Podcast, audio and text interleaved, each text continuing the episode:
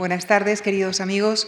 Tengo el gusto de dar nuevamente nuestra bienvenida al arqueólogo soriano Enrique Baquedano, licenciado en Prehistoria por la Universidad Complutense de Madrid y doctor en Arqueología por la Universidad de Valladolid.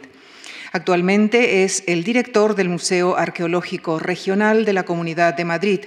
También codirige el Instituto de Evolución en África de la Universidad de Alcalá, es patrono del Museo Arqueológico Nacional y dirige la revista Zona Arqueológica.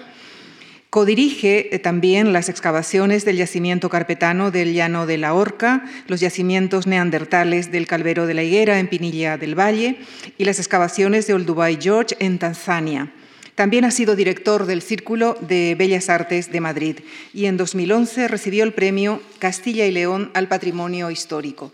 Es autor de un gran número de artículos en revistas científicas, así como en otras de perfil cultural más amplio. Esta tarde viene a hablarnos de un caso singular, de un caso singular de la historia de la arqueología, de la historia del arte, de la conservación del patrimonio rupestre y de la investigación sobre nuestra prehistoria. Una conferencia que, en opinión del arqueólogo Enrique Baquedano, con quien ya les dejo, no requiere subtítulos, es simplemente Altamira. Muchísimas gracias.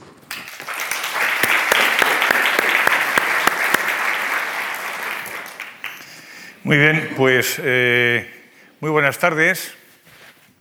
En primer lugar, quiero eh, dar muy sinceramente las gracias tanto a los organizadores de este ciclo de conferencias, a los responsables de la institución, en las personas tanto de Javier Goma, director de la institución, de la Fundación Juan Mars, como de Lucía Franco, la responsable de las conferencias y las actividades eh, científicas y culturales de, de esta institución. Agradezco muy especialmente que, hayan invitado, que me hayan invitado a este ciclo para hablar de un yacimiento excepcional, extraordinario como es Altamira, Creo que es francamente un privilegio poder hablar de Altamira. Es más, creo que todos los arqueólogos que nos dedicamos a la prehistoria deberíamos tener alguna vez este privilegio de poder hablar en una institución como esta ante un público como ustedes, dando nuestra visión personal de, Altamira. Es un yacimiento absolutamente paradigmático. Todos deberíamos, repito, tener alguna vez la ocasión en nuestra vida de hablar de Altamira, de contar lo que sentimos y lo que, pensamos ante un lugar como, como Altamira. Efectivamente, lo ha dicho Lucía Franco. A la hora de titular esta, esta conferencia le dije, no hay subtítulo posible que comprenda o que describa lo que uno puede sentir, saber, pensar sobre, sobre Altamira. Altamira es sencillamente Altamira desde todos los puntos. Mírese como se mire. Y por lo tanto no necesita mayores eh, presentaciones. Pero sí quiero eh, comenzar por decir algo eh, por, decir algo en relación con esta conferencia. Y es que se la quiero dedicar a la memoria de mi amigo José Antonio de las Heras, que fue el anterior director del Museo de Altamira. Aquí lo encontramos en el, extremo derecho de la imagen. Y que murió uh, muy desgraciadamente el año pasado en un accidente, de tráfico muy cruel, eh, que, que malogró su vida porque estaba probablemente en lo mejor de su trabajo tanto como gestor como científico. Lleva 25 años dirigiendo el Museo y Centro de Investigación de, Altamira y aquí en concreto pues estamos junto con Emiliano Aguirre, el padre de la paleontropología española, presentando este libro de homenaje que le hicimos en el año 2004 en un congreso sobre neandertales cantábricos y fue en una de las muchas ocasiones en las que tuve el privilegio de acompañar a José Antonio Las Heras, He pasado muchas horas dentro de la cueva de Altamira con él y, discutiendo y acordando y, discrepando en relación con todo lo que sucede en este yacimiento, que es un lugar realmente excepcional, realmente único. Altamira es un caso único desde todos los puntos de vista. Es conocido sobre todo por las pinturas rupestres y, más concretamente por las pinturas polícromas, por el techo de los polícromos, ¿verdad? pero lo es desde todos los puntos de vista. La historiografía que ahora veremos es absolutamente única, también lo es la historia de la investigación en lo que respecta a la conservación y a la difusión del yacimiento. Es un sitio único en todos estos ámbitos. Vamos a comenzar hablando mm, de los aspectos historiográficos. Eh, ya anticipo que esto no va a ser una clase típica de facultad, sino que quiere ser la visión personal. Les voy, me voy a centrar en aquellos aspectos y aquellos hitos en que a mí como arqueólogo y como prehistoriador más me ha impresionado Altamira desde la primera vez que pude estar en este yacimiento, que hace ya más de 40 años, eh, y desde entonces he tenido la oportunidad de repetirlo en numerosas ocasiones. Vamos a dar, repito, una visión personal y confío que les sirva de interés. Vamos a centrarnos inicialmente en aspectos historiográficos y lo primero que hay que decir es que Altamira se encuentra en las afueras de Santillana del Mar, a dos kilómetros y pico, tres kilómetros de esta maravillosa ciudad medieval, de este pueblo medieval que es Santillana del Mar. Eh, prácticamente no llega casi a los 15 kilómetros de la, de la cornisa, del litoral con el, de la linde con el mar. Y en este paraje característico del mundo cántabro, pues se descubre una cavidad, en concreto en 1866, pues una persona que se llama Modesto Cubillas, eh, cazando con su perro, el perro se metió en una pequeña cavidad, eh, como digo, en, este paraje, y descubrió que había una pequeña cueva. En ese momento no se concedió demasiada, importancia porque, como todos ustedes saben, los parajes cársticos, los, los, ámbitos en los que hay geológicos, en los que hay muchas cuevas, son muy frecuentes en todo Cantabria y, por lo tanto, pues no dejaba de ser una cueva más. Pero el dueño de aquel terreno era un abogado célebre, prestigioso, eh, de, que vivía en Santander y que iba por Santiago del Mar con bastante frecuencia y en el año, en el año 1878, eh, pues eh, el aparcero, que era este cazador, Modesto Cubillas, se lo comentó a don Marcelino Sánchez Autola. Entonces, don Marcelino Sánchez Autola, que era un personaje inquieto intelectualmente y que había eh, visitado la exposición universal ese mismo año, viendo los primeros objetos de arte mobiliar, de arte prehistórico, hizo excavaciones no solo en Altamira, en ese mismo año, también las haría el año siguiente, sino en algunas otras cavidades del entorno. Como es muy frecuente en los arqueólogos aficionados de aquellos años, en la campaña del año 79, se hizo acompañar por su hija, la pequeña María Sández Autuola, que entonces tenía tenía ocho años y que se ha hecho muy célebre porque es la verdadera descubridora del techo de los polícromos. Esa famosa, esa famosa frase, mira papá, hay bueyes en el techo, que pronunció la joven María, pues es una de las eh, palabras más, eh, una de las frases más célebres en la historia universal, no solo en la historia de España, no solo en la historia del arte prehistórico, sino en la historia universal. ¿no? María ha pasado a, hacer una a ser una verdadera celebridad por su descubrimiento. Hay que decir que entonces el techo de los polícromos era tenía muy poca altura y solo una niña de 8 años pudo contemplar con la suficiente perspectiva lo que eran aquellas pinturas que, su padre, que a su padre, que sí había entrado ya con anterioridad en la cueva, pues le habían pasado desapercibidas. Como les digo, esto estaba motivado ya por el interés y por la inquietud eh, que don Marcelino había visto despertar en sí mismo al contemplar algunas piezas presentadas en la exposición del 78, es decir, del año anterior en, París. Estas son unas imágenes, como muchos de ustedes verán, pues tenemos aquí la cabeza de lo que fue la estatua eh, de la libertad que, hoy vemos en, la isla de Ellis, en Nueva York, en las afueras de Nueva York, y que como todos sabemos fue un, intercambio, un obsequio que, hizo la ciudad parisina.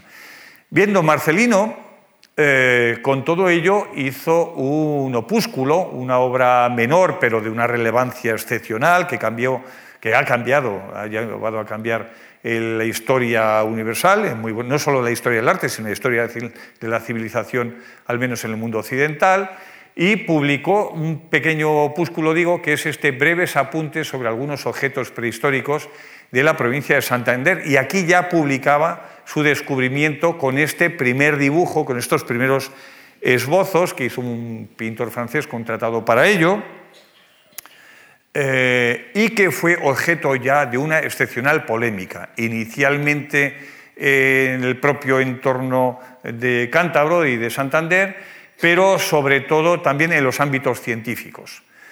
Mm, tuvo un gran apoyo y grandes detractores. El apoyo sobre todo le vino de la mano de Joan Vilanova y Piera, que era catedrático de Geología en la Universidad Central, en la que hoy es la Complutense del Madrid, eh, y de, también de algunos personajes como Augusto González de Linares. Esto es muy interesante. Eh, historiográficamente, mm, Altamira tiene un, interés mm, eh, no solo para el pensamiento, en la historia del pensamiento en España, sino a nivel internacional, ¿verdad?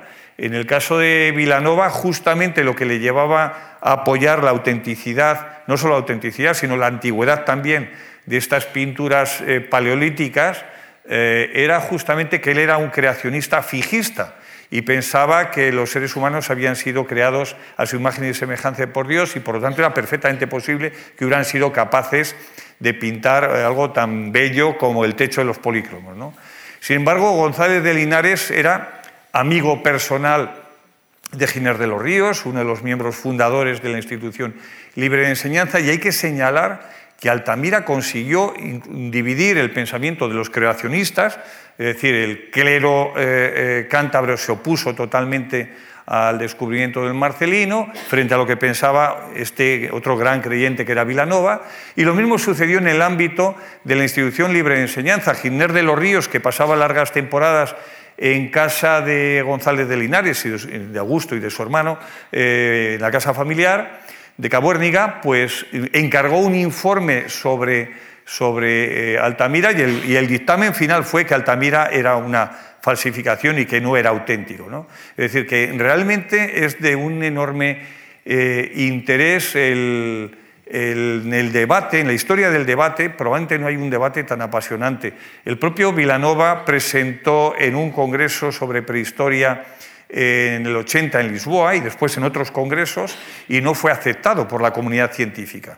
Principalmente esto se debió a que un gran personaje que tal vez en ese momento era el personaje más influyente que había en la prehistoria europea, que, europea, que era Emile de Cartelat, eh, dijo que, aunque respetaba el trabajo de, don Marcelino, esto hay que señalarlo, pero él pensaba, a partir de los informes que había en Cantabria, de un informe que hizo uno de sus alumnos, Arlé, él sostenía que no se trataba de unas manifestaciones eh, eh, de carácter de historia, de cronología paleolítica, hasta que años más tarde, mm, porque uno de sus alumnos, uno de sus ayudantes de cátedra, que es el abate Breil, Henri Breil, hizo algunos trabajos y algunos descubrimientos importantes en la Dordoña.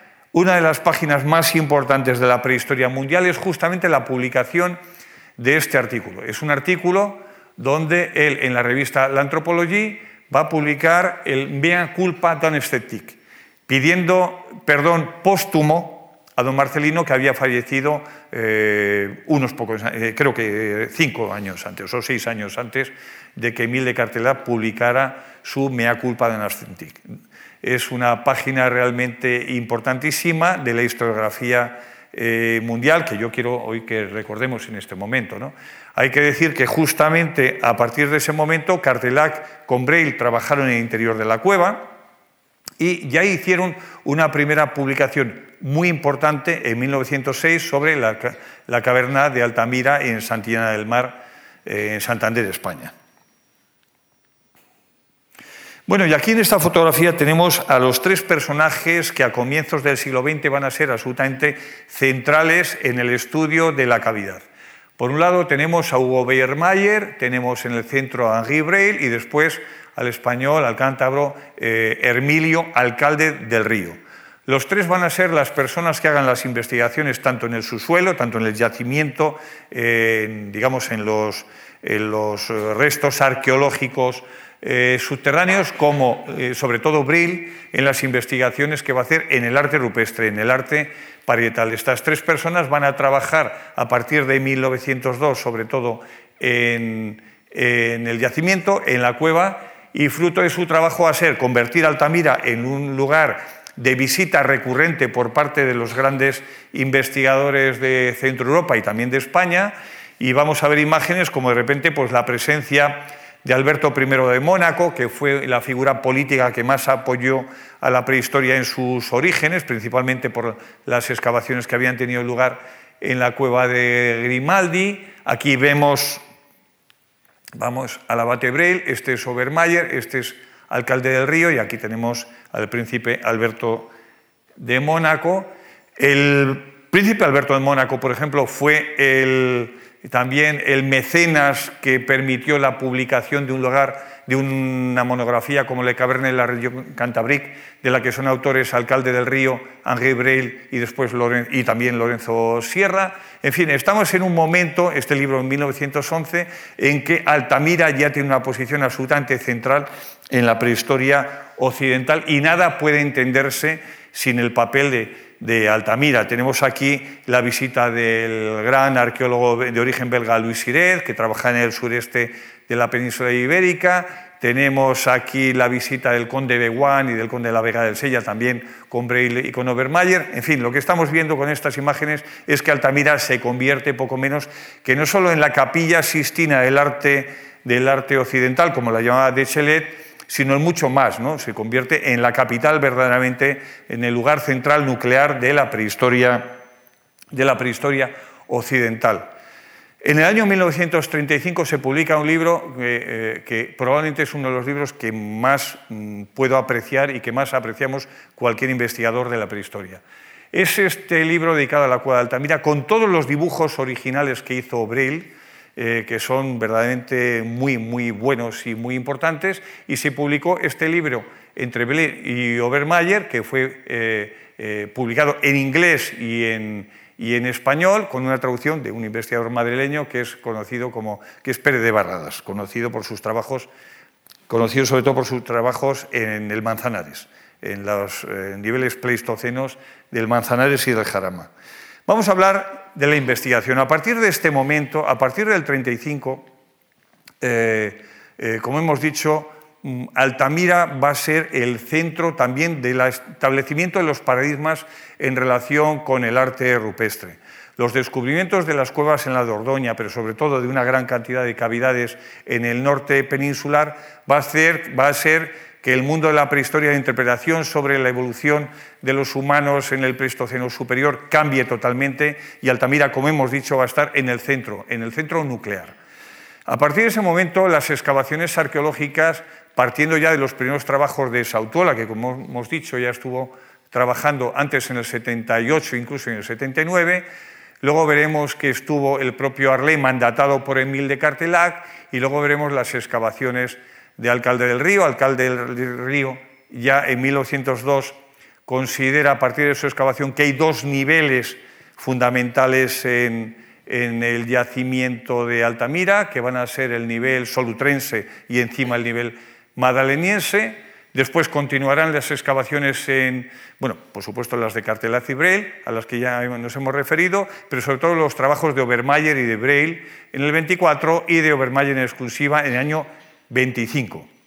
Entre el 25 y el 80-81, como pueden ver aquí, prácticamente no se hace ningún tipo de excavación científica, metódica, y por lo tanto siempre se consideró que la única ocupación que había de eh, Altamira era de época solutrense y madrileñense inferior o medio.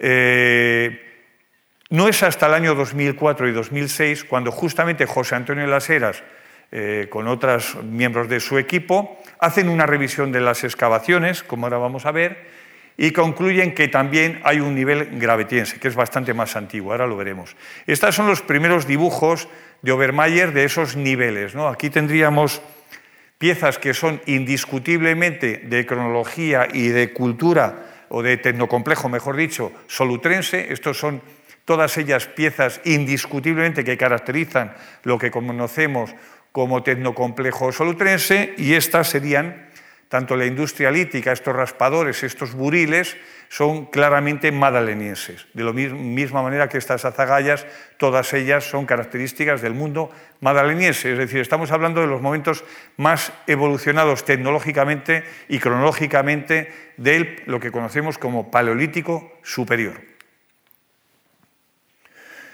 También en este contexto aparecen objetos de arte mueble. ¿eh? aparecen los famosos homoplatos con estas ciervas grabadas o este bastón de mando, que es como entonces se denominaban, que efectivamente también tiene la decoración de alguna ciervita.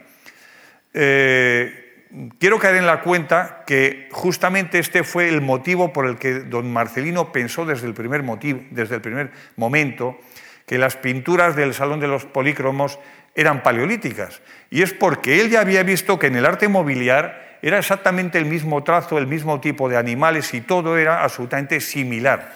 Es decir, lo digo esto porque luego veremos un caso eh, curioso. ¿no?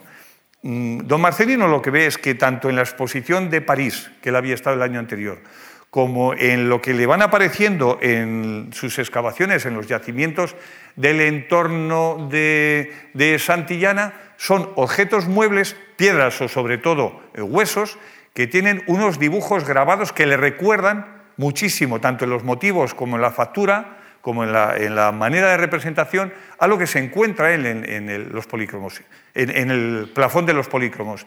Y por eso no dudó ni lo más mínimo desde el primer momento y por eso le dio lugar a muchísimos quebraderos de cabeza como, como, vamos viendo. Bien, en los años, eh, lo hemos mencionado, 80 y 81, un equipo hispanoamericano hace una revisión. Entonces, en una zona que se conoce en Altamira como la cocina, los, guías, hace muchísimos años, cuando había guías en Altamira, te enseñaban las pinturas, pero antes te decían, aquí estaba la cocina de los madalenienses. ¿eh? Es la zona de la entrada en el vestíbulo donde, donde hay yacimiento, donde habitaban, ¿no? donde moraban. Bien, hay que decir que de esto se hizo una revisión en estos tres cuadros, como ven. Aquí hay un cuadro, otro cuadro, otro cuadro, que afectó a los niveles madalenienses y estas excavaciones las dirigieron Joaquín González Echegaray Leslie Gordon Freeman y contaron también con la colaboración de estos alumnos de Freeman, que eran pues, eh, eh, Lawrence Strauss, Larry Strauss y eh, Geoffrey Clark, que pudieron trabajar en el 80 y en el 81, como hemos y ver que había unas dataciones que se correspondían con lo que es razonable en unos niveles solutrenses y madalenienses, es decir, cronologías entre 14.000 y 17.000 años aproximadamente que hay que decir que son los momentos justamente más fríos de eh, la última de las grandes glaciaciones, la glaciación birmiense. Es decir, que los habitantes de Altamira habían ocupado la cavidad en unos momentos muy, muy fríos. Bien, mencionaba antes que finalmente las últimas revisiones de las estratigrafías se han hecho en esta zona, esto es lo que se conoce como la cocina, aquí son las excavaciones que se hicieron en el 80 y 81 de Joaquín González de Echegaray y de Freeman. Estas excavaciones se hicieron un sondeo en 2008 y estas son las revisiones que se hicieron también por parte de José Antonio Las Heras. Ellos dieron finalmente con un nivel, como hemos dicho, gravetiense. Y esto es muy importante. Estos son materiales de cronología gravetiense que son muchísimo más antiguos, eh, probablemente saltan de los 28.000 años, hacia abajo y que hacia mucho más antiguo y que por lo tanto nos hablan de la posibilidad de que no todas las pinturas y grabados, no todas las representaciones plásticas que tenemos en la cavidad sean del mundo solutrense y madrileñense, sino que puede haberlas más antiguas. Este es uno de los grandes debates, el debate más candente que tenemos actualmente en relación con, eh, con Altamira. Bien, vamos a hablar de las manifestaciones parietales, de lo que se conoce entre comillas como arte.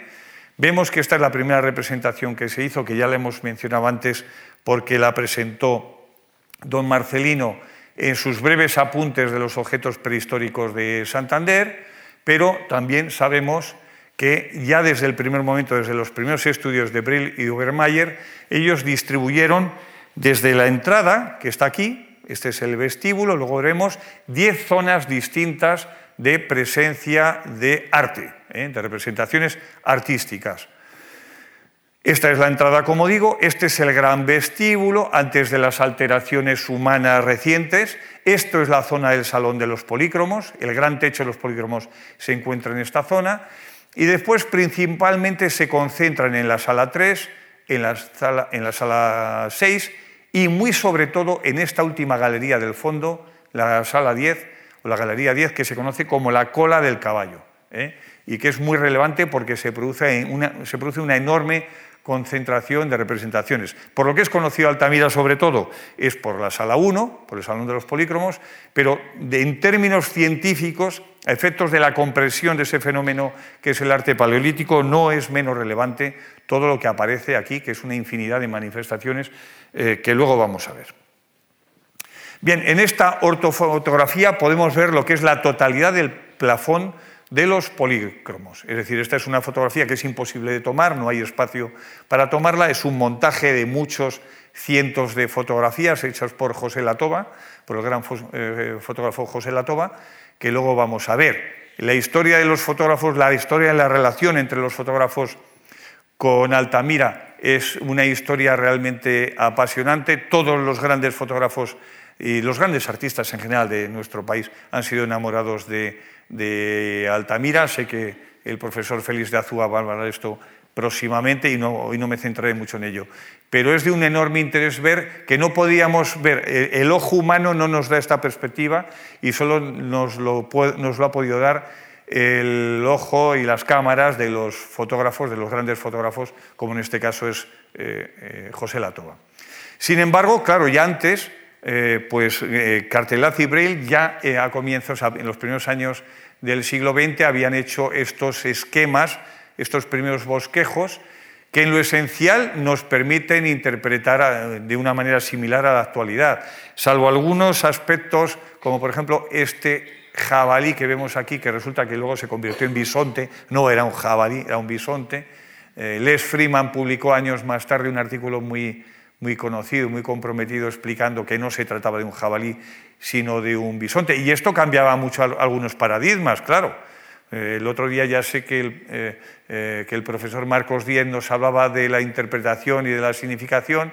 Bueno, una de las bases interpretativas del héroe Agurán es, estaba, estribaba justamente en que esto era un jabalí. En el momento en el que no es un jabalí, sino un bisonte, se cae la interpretación del héroe Agurán. ¿Eh? Este tipo de cosas en prehistoria mm, suceden, ¿verdad?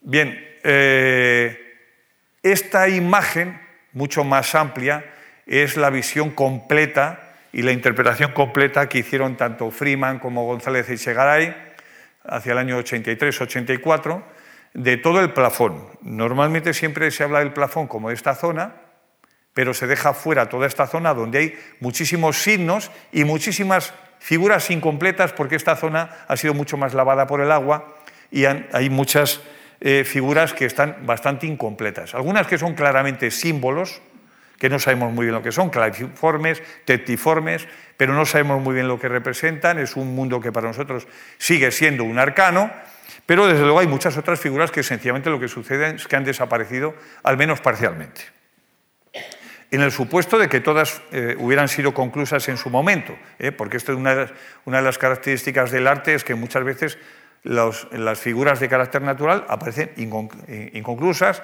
y una de repente no tiene la cabeza, otra no tiene las patas, en fin, esto es un fenómeno muy, muy frecuente en el arte paleolítico, como bien sabemos.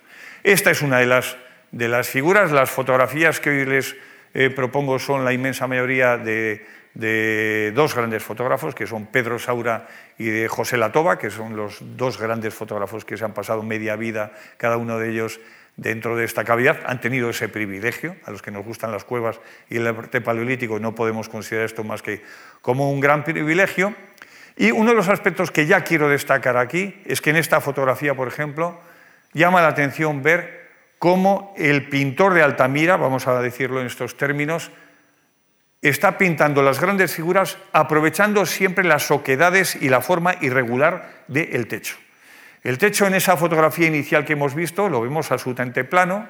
Yo eh, recuerdo la primera vez que estuve en Altamira, lo que más me impresionó de todo, además del colorido, fue sobre todo cómo esa sensación de volumen que uno no, no había percibido en las fotografías. Las fotografías tienden con los flashes a aplanar el techo y, sin embargo, cuando uno está eh, delante de estas figuras, lo que más llama la atención, con la luz rasante sobre todo, es ver cómo efectivamente eh, eh, el pintor de Altamira ha sabido jugar permanentemente con el juego de luces y sombras, pero sobre todo con los volúmenes.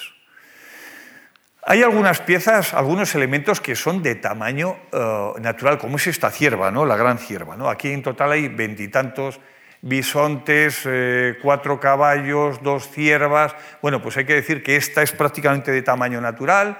Algunos investigadores como Benito de la Campa la han interpretado como una cierva cazada, como una cierva ya muerta, en el entorno de esta manada de bisontes, donde veremos que hay muchas actitudes y, muchos, y un comportamiento etológico pues, pues muy errático, como son en las manadas por parte de estos bisontes europeos, que se parecen mucho al bisonte europeo actual. Y en este sentido, pues aquí tenemos que el pintor nos ha dado una escena excepcional, de esta manada, que ha sido interpretada en, algunas ocasiones como una, una, eh, eh, un ejercicio de pintura de individuos sin más, y en otras ocasiones como un conjunto eh, compuesto por varios elementos. Y entonces vamos a ver como, por ejemplo, aquí tenemos uno de los caballos, que como veremos tiene una autoría que parece distinta. De hecho, luego lo mencionaré, pero en algún momento Matilde Muzquiz, una gran pintora, también malograda, eh, y Pedro Saura hace unos años plantearon la posibilidad de que realmente hubiera dos conjuntos, un conjunto que fue el de los bisontes y un conjunto previo que fue un, conjunto de caballos, probablemente de caballos auriñacienses o, o, gravetienses. Y desde luego ellos fueron unos grandes conocedores de este plafón. Esta es una imagen que hemos mencionado antes. Esto efectivamente se interpretó siempre como un jabalí porque resulta que aquí había una fractura y esto parecía que se interpretaba como el morro, pero realmente hasta donde llega la pintura es hasta aquí. Por lo tanto, Freeman fue el primero que nos dijo que no se trataba de un jabalí, como he mencionado antes, sino de un bisonte más. O, por ejemplo, tenemos aquí pues lo mismo, una, una cabrita o un ibis, un caprito en todo caso, como podemos ver aquí perfectamente, pero con un estilo ligeramente distinto al que han estado al que han sido pintados los, los bisontes. O estos bisontes que, bueno, que de alguna manera estamos todos muy familiarizados con su imagen y donde vemos que realmente el pintor no solo sabía muy bien lo que era un bisonte, no un bisonte americano, sino un bisonte europeo. El bisonte que, tenemos en estos momentos es un bisonte muy, muy parecido, insisto, al bisonte europeo actual, y entonces vamos a ver cómo en algunos casos pues, se representa, en este caso está mugiendo, y podemos ver a este macho de bisonte con la cola elevada aquí, y cómo está mugiendo, aquí se ve, creo que se ve, este es el lomo de la parte superior, esta es la parte inferior, o cómo hay algunos detalles donde se ve el expresionismo. O sea, es difícil, que no hay, no hay un pintor que pueda representar mejor a un pintor. Es absolutamente fotográfico cómo se ve las astas, los cuernos, mejor, del bisonte, la oreja, cómo se ve el, lomo eh, con el morrillo, lo que se conoce, los taurinos llaman el morrillo, el frente, en fin, está perfectamente dibujado, pero el ojo, el detallismo que tiene en el ojo. Y en muchas ocasiones estas pinturas eh, además tienen un grabado, es decir, han sido, los animales han sido también pintados y grabados. Y aquí tenemos un buen ejemplo. Vemos perfectamente cómo el ojo de este bisonte ha sido también grabado, además de pintado. Y vemos cómo efectivamente hay muchas gamas de colores. Ahora veremos que los colores realmente básicos son tres, pero con esos tres colores se están jugando con una policromía verdaderamente excelsa este grandísimo pintor. ¿no? Esta es una imagen, pues lo mismo, aquí tenemos un macho de un, de un bisonte joven, y entonces pues desde luego esta gente conocía perfectamente. ¿Por qué conocían también a los bisontes? Porque vivían de ellos, se alimentaban de ellos, por la cuenta que le tenían. Nosotros hemos perdido en buena medida la relación con la fauna salvaje a partir del momento en el que ya no los necesitamos prácticamente para alimentarnos, cuando nos volvemos eh, eh, agricultores y sedentarios y sobre todo ganaderos, pues lo que nos interesa es sobre todo la fauna eh, la fauna de los rebaños con los que nos vamos a alimentar pero estos eh, paleolíticos tenían, como las sociedades paleolíticas actuales, que alguna queda, tienen un conocimiento realmente excepcional, mejor que el que tenemos nosotros, de las faunas eh, salvajes. Y luego hay imágenes como estas, donde vemos cómo, primero, si uno está en esta zona, ve perfectamente que es que hay un bulto que sale en la roca, que tiene esta forma, y el pintor paleolítico, con una visión excepcional, ha adaptado la pintura de este, bueno, esto es que es para emocionarse realmente, ¿no? O sea, ha adaptado la pintura de este bisonte revolcándose, una cosa que hacen con mucha frecuencia los bisontes para desparasitarse en las zonas donde hay lodo, que hay tierra, en los revolcaderos de los bisontes. Entonces, el, pintor o la pintora se ha adaptado perfectísimamente a la forma del relieve del techo.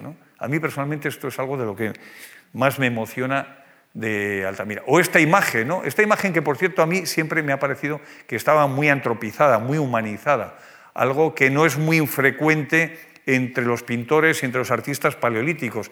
Mezclar esa imagen de los animales con los, con los humanos, eso que llamamos antropomorfos. ¿no? Esto ya sucedía desde la primera presencia del león de Ul, donde en una escultura en marfil mezclan un, eh, un, león humanizado que, al que ponen de pie y lo convierten en un antropomorfo. Esto es una característica muy frecuente durante todo el Paleolítico Superior y también la vemos reflejada aquí en Altamira. O como, por ejemplo, este se adaptan tanto a la zona que este, por ejemplo, le ha quedado cabecipequeño, como estamos viendo, ¿verdad? La cabeza es muy pequeña, está como medio girada, porque se termina la forma, es decir, esto visto, visto desde abajo eh, no se entiende muy bien, en perspectiva cenital no se entendería muy bien, pero visto lateralmente sí, porque esto es un volumen que también sobresale de la roca. ¿eh? Es decir, el pintor está obsesionado por dar volumen. ¿eh? Trabaja con dos dimensiones, pero quiere trabajar con tres y aprovecha las tres dimensiones hasta el máximo punto en que puede. O este otro, ¿no? que realmente pues, vemos exactamente lo mismo. Esta es la forma de la roca, esta es la forma de la roca, y vemos cómo él ha aprovechado para pintar otro elefante, perdón, otro elefante, otro bisonte en unas ocasiones embistiendo, en otras pariendo, en otras eh, revolcándose, en otras mugiendo, en fin, lo que es una manada donde cada animal hace lo que cree más conveniente. ¿no? Hay que decir que también, además de, las pinturas polícromas, además de los grabados, hay también muchos signos. Hemos visto caballos, solo pintados en rojo, y hay muchos signos. Hay signos que creemos que son simbólicos y que francamente no sabemos lo que representan. Esto, por ejemplo, es algo que se denomina, lo denominamos eh, claviforme, por denominarlo de alguna manera, pero no sabemos francamente muy bien lo que significa. Podría ser también un antropomorfo, y estas fueran las piernas y, estos los brazos, pero con algo, con algún objeto, pero francamente esto es eh, elucubrar. ¿no? Seguiremos durante mucho tiempo diciendo que en todo caso trabajaban con estas tres pinturas, con estos tres elementos, el manganeso, los hematíes o el ocre y la, y la limonita, y utilizaban siempre pues, o bien las patelas, las ostras o incluso las piedras ligeramente talladas como recipiente para mezclar eh, la pintura con grasas, que es lo que permitía que luego haya, eh, eh, que haya superado el paso del tiempo.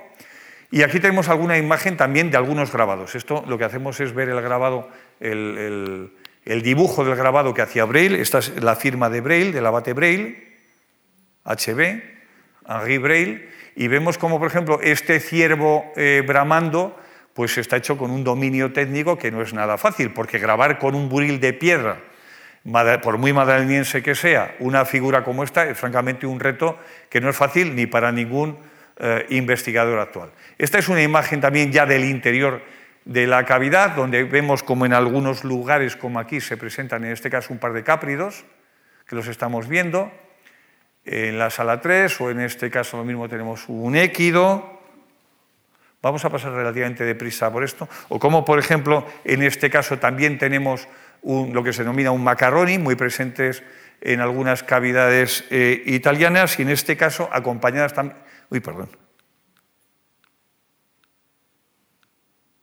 Acompañada de la cabeza de un bóvido que podemos ver en esta zona. Aquí está el hocico, el ojo y el cuerno. ¿Eh? Y luego hay otros de los que quedan mm, pues, unos elementos que nos hacen difícil verlos. Esto probablemente se, trate de un cáprido, con la cavidad y, la frente aquí. En otros casos, como en, en, este, pues también efectivamente se trata de otro cáprido. Aquí tenemos las partes, los cuartos traseros, los cuartos delanteros y la zona de la, de la cabeza con las astas, el lomo superior y la zona de la cola. En este caso se trata de un bisonte. Esto ya está en la sala 6 y vemos aquí cómo están los cuernos, eh, la cara, el ojo, los cuartos delanteros, los traseros, la cola y el lomo, que es una de las características de, de los, de los eh, bisontes, porque algo muy llamativo en el arte paleolítico en general, y seguro que lo han dicho los conferenciantes anteriores, es que hay unos estereotipos con los que los artistas paleolíticos se nos comunican y en muchas ocasiones a mí me llama especialmente la atención la representación de los mamut. Es muy frecuente ver cómo en un momento determinado, con un solo, con un solo gesto, con un guiño, con la representación de una zona de la joroba, sabemos que lo que nos han contado es que eso es un mamut. Y por lo tanto eso nos permite saber que ese mamut realmente es un símbolo, es un elemento de comunicación. Además de ser un objeto que tenga una determinada belleza, sí o no, mayor o menor, es un elemento de comunicación, es algo que nos está expresando, algo que todavía no somos capaces de conocer. Y la zona más espectacular de la cavidad para mí, aquí tenemos la cueva, ¿no? Esta es la entrada, este es el Salón de los Polícromos, lo recuerdo una, vez más. Este es el recorrido, la cueva muy pequeña, tiene unos 270 metros de recorrido, lineal en total, incluyendo, esto que se conoce como, como la cola del caballo. La cola del caballo, y que es un verdadero santuario en sí mismo, con una cantidad de representaciones verdaderamente descomunales, tanto de, símbolos como de figuras eh, animales y humanas, antropomorfos. ¿no? Lo vamos a ver. Vamos a ver cómo hay un montón de símbolos que no sabemos lo que son. Les damos interpretaciones variopintas y les damos nombres a unos claviformes, a otros tentiformes. Algunos creemos que pueden representar una cabaña, otro que puede representar una red. Eh, cada investigador ve en cada uno de ellos una cosa porque francamente es muy difícil. Esto, por ejemplo, pues se, ha interpretado de muchísimas maneras. Cada investigador quiere ver en una cosa, en, cada uno de ellos. Yo siempre he pensado, por ejemplo, que se trataba de una trampa para cazar animales, pero en fin, pero es una ocurrencia, no es una hipótesis siquiera, y, en muchas ocasiones no podemos establecer más que eso, ¿no? decir ocurrencias o hipótesis de trabajo sencillamente. ¿no? Pero no tenemos como tal ni siquiera buenas teorías. Representación de un caballo, un équido, como estamos viendo aquí, o aquí, por ejemplo, tenemos una máscara, que es una máscara entre humana, dos perspectivas, esta frontal y esta lateral. ¿no? Aquí vemos cómo están los ojos y cómo está la frente, esto que es el hocico, aquí, el hocico estaría aquí, y vemos cómo representa un bisonte un tanto humanizado, que es un fenómeno que ya hemos visto eh, con anterioridad. Tenemos otros elementos que sencillamente no sabemos lo que son. Estos a mí me recuerdan a un, a un antropomorfo con muchísimas lanzas que han podido ser clavadas, pero también es una ocurrencia más que una hipótesis. Y tenemos algunos que son mucho más claros, como es este grabado. Este es un grabado que se ha interpretado que parece representar pues, una cópula entre, entre bisontes. Esto en concreto, como es una interpretación de Les eh, Freeman, pues ha puesto dos bisontes americanos en vez de dos bisontes europeos, que son muy distintos. La verdad que entre ellos, entre los americanos y los europeos, siempre hay una gran diferencia. ¿no? Este es todos los dibujos que ya hizo Braille, el abate Braille, Henri Braille, de la cantidad de elementos que existen, que existen solo en la cueva de, en la cueva de, Altamira y principalmente en lo que es la cola del caballo. O sea que esta cantidad de grafías tenemos para poder interpretar. ¿no? Y todavía no hemos sido capaces de dar verdaderas interpretaciones. Tal vez porque seguro que, como dijo el otro día Marcos Díez, el error ha sido buscar siempre una sola explicación, una explicación unívoca para toda una serie de manifestaciones que tenemos durante más de 30.000 años y pensar que durante 30.000 años para un montón de yacimientos y de escenas eh, pictográficas haya una sola motivación, pues es realmente un empeño eh, inútil. ¿Eh? Y seguramente en la variedad de las interpretaciones, pues como ya nos dijeron Uku y Rosenfield, o como han dicho otros muchos investigadores, esté la clave. Y seguramente tenemos que trabajar con esa modestia de pensar que no vamos a dar con la clave de la interpretación de un lenguaje universal durante más de 30.000 años, sino que tendremos que buscar muchas explicaciones y significados puntuales. Bien, esto es muy interesante porque, como he dicho, Altamira mm, históricamente siempre se interpretó como un conjunto de manifestaciones solutrenses y madalenienses. Bueno, pues no. Las últimas dataciones lo hemos visto que a partir del año 2006 aparece un nivel gravetiense que ha sido datado en 22.000 años y muy recientemente ha habido algunas manifestaciones que se han datado en 35.500 años.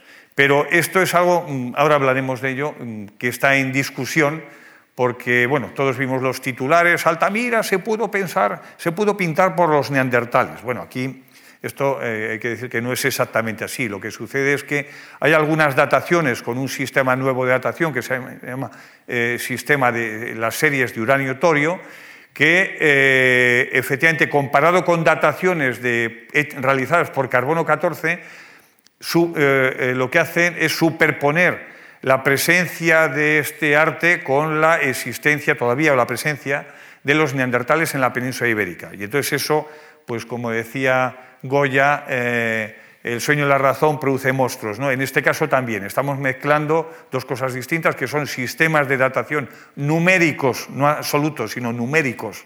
Los estamos mezclando y seguramente nos están generando este error de lectura, que en fin, que no hay que descartar que en los neandertales tuvieran algún tipo de manifestación plástica. Nosotros mismos acabamos de presentar, el profesor Arzuaga y yo hemos presentado en septiembre lo que creemos que es el primer santuario neandertal, pero por el momento no hemos visto ningún tipo de manifestación eh, plástica. Bien, Altamira también es un caso único desde el punto de vista de la conservación. Tal vez solo hay otro caso paradigmático y no tanto, que sería la cueva de Lascaux en Francia, pero desde el punto de vista de la conservación, Altamira es el ejemplo, el paradigma, también lo es. Primero porque desde que se descubre, automáticamente empiezan los problemas de conservación. Eh, continuamente se están produciendo en Altamira derrumbes, es una cueva que está muy viva, aunque no transporta agua, pero siguen produciéndose continuamente derrumbes, y eso es lo que nos ha llevado a que desde comienzos del siglo XX se haya estado interviniendo en la cueva para evitar inicialmente esos derrumbes. El problema original de la cavidad desde el punto de vista de su conservación era, además de la protección, con una simple reja, una verja que se colocó a finales del 19, pues lo primero que hubo que hacer fue proteger la sala de los polícromos, que es la que preocupaba, colocando muros que garantizasen que no se podía venir abajo. Y eso ha llevado a que desde la zona de la entrada, todo esto son acciones, intervenciones recientes. Se metió mucho ladrillo y mucho cemento y mucho, sí, cemento en, muchos lugares que sirvieran de apoyo de las cubiertas. Todo esto que estamos viendo es intervención, son intervenciones antiguas. Todo esto, todo esto en estos derrumbes también lo son. Estos son postes artificiales, columnas artificiales, para garantizar que la cavidad no se viniera abajo. Pero claro, cada vez que se hacía esto, se estaba alterando las condiciones de la cavidad y desde muchos puntos de vista. Primero se estaban metiendo elementos alóctonos como es sobre todo el, como es sobre todo el cemento, que tiene unos efectos perversos, y además esto estaba implicando también meter bacterias, por no hablar de otro de los efectos más graves, que ha sido la enorme cantidad de visitas que tuvo, que tuvo, eh, eh, que tuvo Altamira. Fijémonos en que aquí, por ejemplo, desde cómo era la zona, por ejemplo, eh, eh, esta zona inicial, de, aquí tenemos la entrada, ¿cómo fue hace aproximadamente cuando vivía el pintor de Altamira? Pues muy bien, pues estaba lo que llamaban la zona de la cocina, que era la zona de habitación donde vivían, y después por aquí se entraba a la galería y aquí estaba lo que conocemos como el techo de los polícromos. Fíjense en que prácticamente casi entraba algo de luz natural a esta zona, ¿verdad? Pero pensemos en que todo esto son derrumbes que se localizan ya a finales del 19 y que eso implica y obliga a que se hayan ido tomando determinadas decisiones, como es colocar estos muros, hacer todo esto, convertirlo en un refuerzo. Esto ha implicado aislar como si fuera una sala aparte del vestíbulo. La percepción que tiene uno cuando visita Altamira, el original, digo, es que la sala de los polícromos está absolutamente aislada aislada del vestíbulo. Eso no era así. Eso no era así. Hoy sí lo es, pero no era así. ¿eh? Bien, de estas intervenciones ha, sido, ha habido un montón de ellas, no vamos a extendernos. Hay que decir que ya desde los primeros momentos se rebajó el suelo de la sala de los polícromos por dos razones, para que la gente no tocara los polícromos y para poderlo ver con una cierta distancia, porque había zonas donde prácticamente había un metro solo de altura y entonces, aunque te tumbaras en el suelo, como pasa en muchos otros yacimientos al día de hoy, pues prácticamente no se podía contemplar la belleza de todo el plafón, ¿no? ya lo hemos mencionado esto.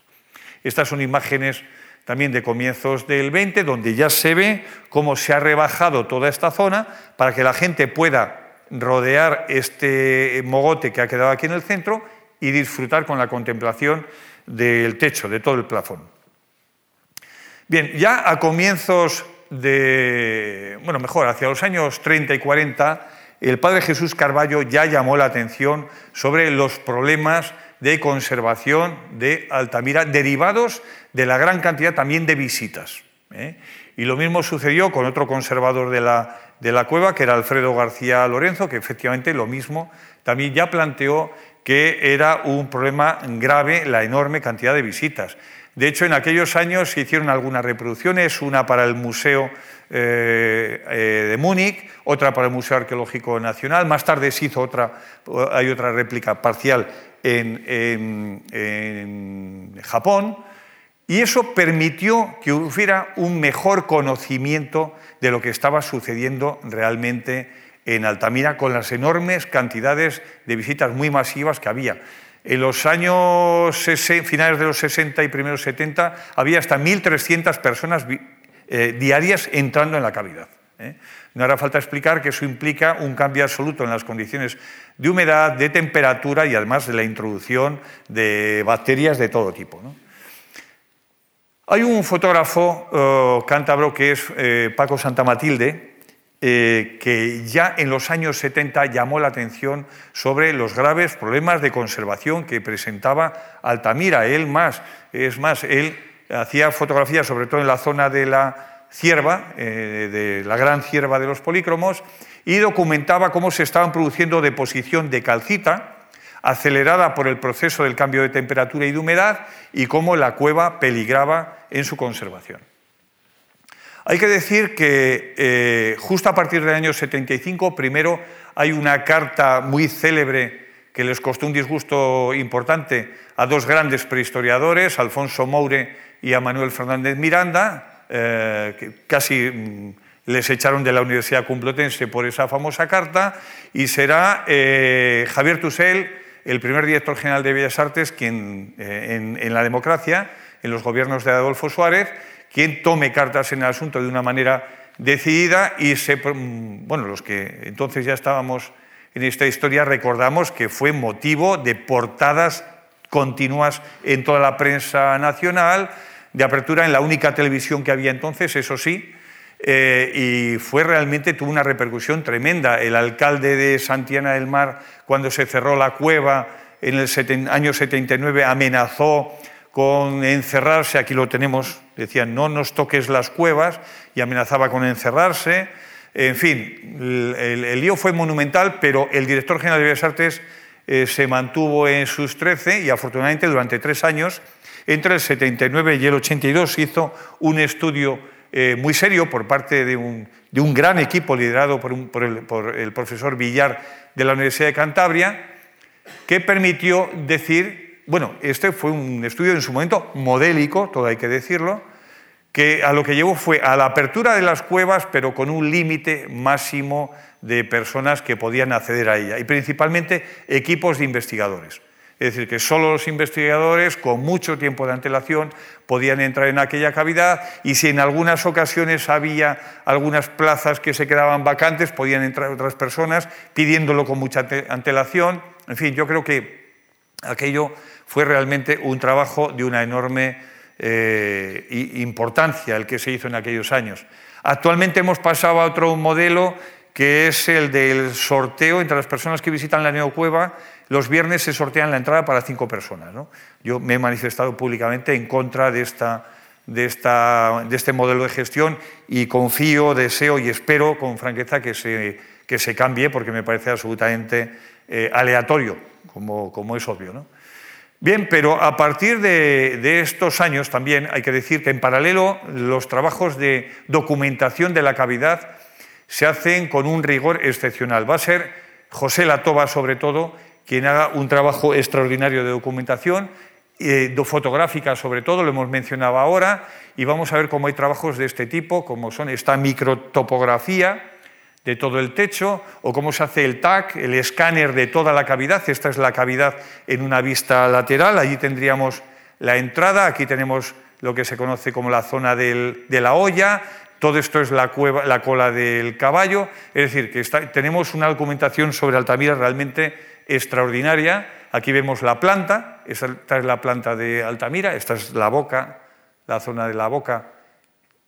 Esto sería la sala de los polícromos, y esto para entendernos sería la cola de caballo, o la enorme cantidad de material eh, documental que tenemos. Esto es la base de la, de la ortofotografía que antes hemos podido ver. Además, se está trabajando documentando eh, con distintos tipos de emulsiones eh, las, pinturas polícromas, ¿no? y eso nos está permitiendo ver cosas que no vemos a simple vista. ¿no? Es decir, la fotografía nos está permitiendo ver muchas figuras o completar muchas figuras que a simple vista con el ojo humano no somos capaces de ver. Estas fotografías también de José Latoba, o esta imagen, por ejemplo, donde apenas se ve con muchas dificultades se ve la figura, sin embargo aquí ya vemos mucho mejor el caballito que está representado en este caso, ¿eh? y podemos ver exactamente, dependiendo del tipo de emulsión con el que se trabaje, el tipo, no solo de emulsión, el tipo de, reproducción nos va a dar mucha más información. Lo que era antes un caballo, aquí ahora vemos que hay un caballo y hay otro caballo delante. ¿no? Es decir, la fotografía nos ayuda a ver lo que no podemos ver con el ojo humano a simple, a simple vista. En este caso, que parece un tectiforme, una cabaña, se ha interpretado como tal, bueno, pues este tipo de fotografías nos da mucha más información. ¿no? Podemos ver las imágenes. Y lo mismo nos permite hacer un seguimiento. Esto que no sabemos muy bien lo que es, que es una cosa rara, pues es la evolución de las bacterias que hay en el techo. ¿no? Entonces esto nos va a permitir saber con exactitud, al milímetro, repito, al milímetro, con una exactitud de un milímetro, exactamente cómo están evolucionando todas estas bacterias que vemos aquí, que en muchos casos se alimentan prácticamente del anhídrido carbónico eh, que emitimos los humanos que entramos en la cavidad. Bien, y por último, también desde el punto de vista de la, difusión, eh, Altamira ha sido un verdadero paradigma, un modelo. Un modelo porque eh, cuando, cuando Javier Tusell y Manuel Fernández Miranda tomaron aquella decisión muy valiente, y yo desde luego me gustaría que esto sirva de recuerdo y de homenaje para ellos, por aquella decisión que tomaron de contra viento y marea eh, cerrar la cavidad, tuvieron muy claro que tenían que buscar una alternativa. Y ya entonces se, empezó a hablar de hacer una cueva, una réplica, como en Francia habían hecho con las codos, ya se había hecho una réplica, y aquí se planteó que había que hacer una réplica que sirviera de disuasión y que fuera un elemento pedagógico para que lo pudieran visitar todas aquellas personas que lo desearan. Y sobre todo para tener ese papel formativo. Y esto fue objeto de debate durante muchísimos años hasta que finalmente se hizo lo que conocemos como el Museo y el Centro de Investigaciones de Altamira. Esto es eh, en, esa loma, aprovechando justamente la forma de esta loma que tenemos aquí, este es el perfil, y se ha hecho un museo que no sobresale por encima. El museo que ha hecho un arquitecto cántabro muy conocido, Juan Navarro Valdeveg, es un museo que no sobresale, que se integra perfectamente en el entorno paisajístico y ambiental de esta zona tan maravillosa de Cantabria. Este es el museo, como podemos ver, está perfectamente integrado en su entorno. Esta es la entrada eh, principal. Y la parte central nuclear más importante de este nuevo museo es lo que se conoce como la neocueva, que es una réplica de la cueva. Yo tengo que decir, como hizo Cartelaz en su momento, que públicamente disentí del criterio que había para plantear esta cueva. Pensé que aquello iba a parecer a Disney, a una cosa a Disneylandia, que por lo tanto no iba a disuadir a los visitantes. Quiero decir hoy, desde luego, que me equivoqué. Eh, la cueva es un éxito, la neocueva es un éxito espectacular. El trabajo de réplica que hicieron tanto Matilde Muzquiz como Pedro Saura es extraordinario, excepcional. He de decir que en algunos aspectos es mejor que la cueva que, tenemos, que podemos ver, que el original que podemos ver en la actualidad y que ha sido tan tratado, tan maltratado artificialmente eh, por, por, los humanos modernos en los últimos años y que uno tiene más sensación, más percepción. Aquí tenemos a José Antonio Las Heras también, con Matilde y con Pedro, en la cueva original aquí, pero uno tiene mayor sensación de estar en una cueva paleolítica cuando está en la neocueva que en la cueva auténtica. Es tal el grado, la cantidad de alteraciones que hemos hecho, a las que hemos sometido la, la cavidad auténtica, que francamente uno cree que es más cueva original esta, la que inauguraron los reyes, en el año, los reyes anteriores en, el año, en julio de 2001, que la cavidad auténtica, que la que fue descubierta por don Marcelino Sal de Sautuola. Bien, esta es la réplica, que como, se puede ver tiene una textura eh, absolutamente eh, que podría pasar por ser auténtica. Eh, yo creo que ha sido un verdadero acierto. Y, por ejemplo, se han hecho por la representación de una excavación, con la boca de una cavidad. Entonces uno tiene la sensación de estar mucho más en la Altamira real, en la Altamira madaleniense, en la Altamira donde los pintores estaban viviendo en un lugar donde recibían luz natural. ¿eh? Y esto es lo que se ha recreado con un enorme acierto desde mi punto de vista, o esta zona exactamente lo mismo. Tenemos el contexto de todo el utillaje y del mundo doméstico de los, de los madalenienses y a la vez estamos viendo la parte exterior de esta cavidad. Yo creo que esto se resolvió de una manera absolutamente magistral y esto además de que el arquitecto hizo un trabajo excelente, Juan Navarro, también Matilde Muzquiz y Pedro Saura, pero yo creo que el talento de José Antonio de las fue absolutamente definitorio en la conducción de este excelente trabajo, en mi opinión. Y todo el museo es así, o sea, además de la neocueva hay un museo donde se cuenta la evolución humana durante el Paleolítico Superior en la Europa occidental, con unos criterios museográficos eh, que en nuestro país entran a través del Museo de Alicante, de este museo, del Museo Arqueológico de la Comunidad de Madrid en el que yo trabajo. Y, desde luego es un museo enormemente pedagógico, pensado para el gran público y, pensado realmente para que la gente no solo tenga un momento de disfrute, sino de aprendizaje. Es un museo planteado para que la gente conozca mucho mejor los tiempos del Paleolítico Superior. Y además es un museo muy participativo. Aquí hemos puesto una serie de fotografías que me ha facilitado la actual directora del centro, eh, Pilar Fatás, eh, de la enorme cantidad de actividades de carácter pedagógico y los talleres infantiles que se están haciendo y recreando en este, en este lugar, en este Museo de Altamira, que es uno de los museos más visitados de arqueología de Europa. Bien, eh, en el campo de la difusión ha habido un fenómeno y es que el año pasado se presentó una película eh, protagonizada y, producida también por, por, Antonio Banderas y dirigida por Hugh Hudson, el, director de Carros de Fuego. Es una película discutida, eh, a mí personalmente me gusta mucho, lo tengo que decir, creo que refleja muy bien, es verdad, los arqueólogos somos un poco especialitos y siempre hay algunos detalles que no están suficientemente bien tratados o insuficientemente tratados, etc. ¿no? Pero yo creo que en lo básico está espléndidamente eh, planteado y resuelto. Creo que además debería ser una película eh, eh, de, visión obligada, especialmente por los jóvenes, porque aquí se refleja, en mi opinión, una de las páginas más extraordinarias de la historia de nuestro país, en muy buena medida también de reivindicación de la, identidad de nuestro país, de España, entre otras cosas porque está el reconocimiento también, esto implica el reconocimiento de cómo mm, parte de la falta de admisión de la autenticidad de la cavidad tiene que ver con que no estaba en Francia, sino que estaba en España. Claro, los españoles ya sabemos cómo somos, no tardamos mucho en tirar tierra sobre nuestros propios eh, méritos y los franceses, pues en aquellos años también nos acompañaron. Es verdad que Emile Cartelac después supo dar marcha atrás con tanta grandeza como ese documento antes que hemos visto que era la carta, el mea culpa de un escéptico. ¿no? Pero yo quiero aprovechar para aconsejar eh, encarecidamente, eh, encarecidamente la visión de esa película.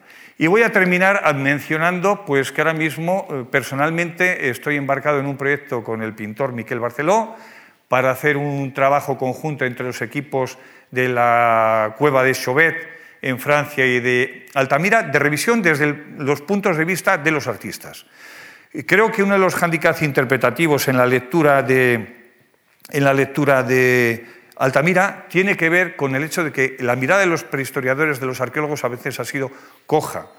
Eh, creo que la visión de los artistas es imprescindible para interpretar muchos aspectos. De hecho, Matilde Muzquiz y Pedro Saura nos han abierto los ojos a muchos de nosotros y por eso creo que la colaboración de un artista, de un genio como Miquel Barceló, tengo la convicción de que nos va a hacer ver un Altamira distinto. En Sobed, su participación, él ya está en el comité científico de la gran cabida francesa que es, que Sobed, ya está haciendo análisis, incorporaciones y propuestas que son de un enorme interés. Eh, tener el privilegio de hablar con él sobre el arte rupestre, él que es un enamorado de todo lo que tiene que ver con el arte paleolítico, eh, creo que es muy importante para los científicos. Y este es uno de los aspectos que me propongo. ¿Por qué? Les diré, voy a terminar con una, eh, eh, con una anécdota personal. El objeto de carácter mobiliar, la pieza de arte mueble paleolítico más célebre que tenemos en nuestro país, es una pieza que se conoce como la placa de Villalba, que es esta pieza, que es una laja eh, de esquisto, eh, con una serie de, cabras, ciervos y caballos grabados realmente espectacular, en el que, aparece, que apareció en el interior de la península ibérica, en un sitio que no toca, en la altiplanicie soriana, y que la entregó un paisano, un agricultor de un pueblecito de Villalba, a 5 kilómetros de Almazán, y la entregó en el Museo Numantino. Entonces el director del Museo Numantino eh, me dijo, ¿por qué no te acercas por allí a prospectar la zona donde este hombre la ha recolectado? ¿no? Entonces yo me fui a ver a este señor que vivía en Almazán y, le dije, oiga, ¿y usted eh, le interesan las cosas del paleolítico? Pues no. Y, bueno, ¿cómo, ¿cómo, supo usted esto vincularlo con algo antiguo? dice, no, no, yo supe que esto podía tener algo que ver con Altamira. ¿Y esto? ¿Y por qué pensó usted eso? pues porque yo es que antes fumaba. ¿Qué tiene que ver el humo y el tabaco con Altamira? Y dice, no, no, es que no se lo he dicho bien. Es que yo, antes, esta es una visión de la placa, que se ve que es una pieza excepcional, maravillosa. Es que antes, pero fumaba rubio. Fumaba bisonte. Fumaba bisonte. ¿eh? Fumaba bisonte. Y esa es la clave de por qué este señor, que jamás había estado en Altamira, que nunca había cogido un libro sobre Altamira, o muy poco, de repente había descubierto, fumando bisonte, que era uno de los pocos tabacos que entonces se hacía en España, que era rubio, había llegado a la conclusión de que la placa de Villalba era una pieza del Paleolítico que nos emparentaba con Altamira. ¿Eh? Que, por lo tanto, ojo con estas cosas que tienen su entidad. Y voy a terminar con esto que ven ustedes. Esto que ven ustedes es una folie, una, locura que, dicen, que, dicen, que dirían los franceses. ¿no?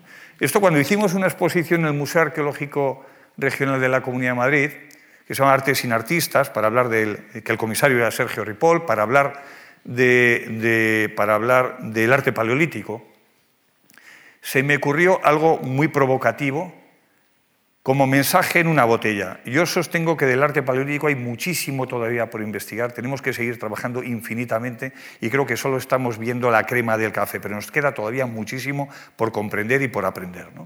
Entonces, ¿qué mejor manera de llamar la atención que decir, no sabemos nada ni siquiera de Altamira, que es el yacimiento más importante, la capilla Sistina del arte paleolítico?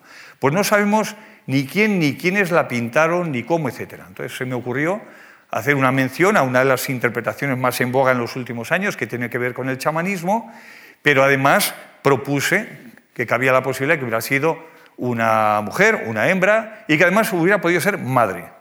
Esto ha, habido alguien que lo ha, cogido con, mucho interés, como la propuesta va a quedar. No, no es una propuesta, es una folie, es una provocación. Lo que pretende es decir que nosotros en el campo de la investigación arqueológica y del paleolítico y del arte parietal y del arte rupestre está todavía todo por hacer.